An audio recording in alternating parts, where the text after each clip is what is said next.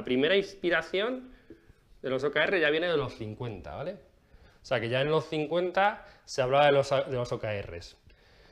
Vale, y hay un tipo que esto es palabras técnicas que no vamos a entrar así, o sea, que lo voy a contar muy, muy rápido, pero en los 50 hay un tipo que se llama Peter Drucker que introduce una cosa que se llama la gestión por objetivos. ¿Vale? Y la gestión por objetivos sería como el abuelo de los OKRs y la gestión por objetivos molaba, porque era obviamente gestión por objetivos, pero en aquellos tiempos, hace ya un montón de tiempo, la gestión por objetivos iba muy orientada a grandes objetivos anuales. De hecho, una de las cosas que, se comentamos siempre cuando hablamos de OKRs, obviamente que tiene este toque, que no es que sea exactamente así, lo voy a poner muy entre comillas, de que huele un poquito a agilidad, ¿no? de que vamos a intentar poner objetivos a corto plazo para irlos, para irlos cambiando. ¿vale? Y entonces, el que, el que primero, en los, digamos que allá por los 60, es el que los crea, ¿vale? Es un tipo que para los muy frikis de tecnología se llama Andy Grove. Digo, para los muy frikis de tecnología os debería sonar, ¿vale? Andy Grove murió hace unos cuantos años, no muchos, y os debería sonar por Intel, ¿vale?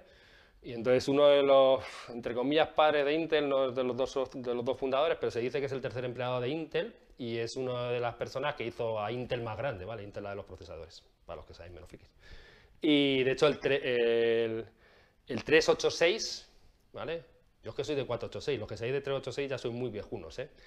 ¿eh? los 386, el 386 es de Andy Grove, hoy bajo la dirección de Andy Grove, y la frase de esa del Intel Insight, que quizás a algunos suene, también es de Andy Grove. Entonces Andy Grove es realmente el que se considera es el padre de los OKRs, ¿vale? De hecho hay mucha leyenda sobre Andy Grove, se, dice, dice la leyenda que, Steve Jobs, cuando sabéis que se fue de Apple luego volvió y tal, le pidió consejo a Andy Grove sobre si volvía o no volvía, ¿vale? Entonces, bueno, eh, él tiene un libro, tiene, Andy Grove tiene un libro muy viejuno que se llamaba High Output Management o algo así, donde él hablaba ya de los, de los OKRs, no le llamaba OKRs, ¿vale? Tenía otro nombre. Él utilizaba una frase muy famosa que decía algo así como que había demasiada gente currando un montón para conseguir nada, ¿vale? Que es un poco la filosofía que hay detrás del OKR, eh, que curremos pero con una orientación hacia algo. Y luego, ya más reciente, ya nos vamos a los 90, aparece un tipo, en los 90, que se llama, yo a ver si lo escribo bien, eh, eh. Vale, este es John Doerr, que tiene este libro, que es el super libro famoso que todo el mundo ha leído, pero que bueno, que es un libro más. Eh, yo, hay, hay, como dos libros famosos. es este, que porque es el de John Doerr, que es el tipo este de aquí, lo quito bien, sí, sí, sí, sí, lo quito bien, que es como el... No es el creador de los OKRs, pero sí es el que los hace más famosos, ¿vale?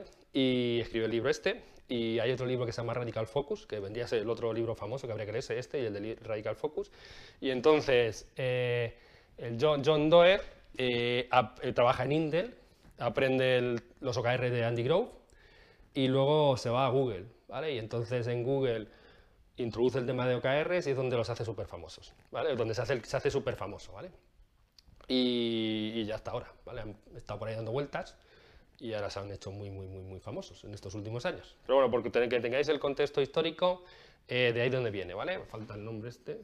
Eh, gestión por objetivos o agilizar para que nos entendamos nosotros, agilizar mucho más los objetivos, orientación a objetivos de negocio y aquí consolidación, aquí tendríamos ya la consolidación de lo que es el OKR como lo conocemos ahora, ¿vale? Bueno, Rebelde Ágil, que la ciudad os acompañe.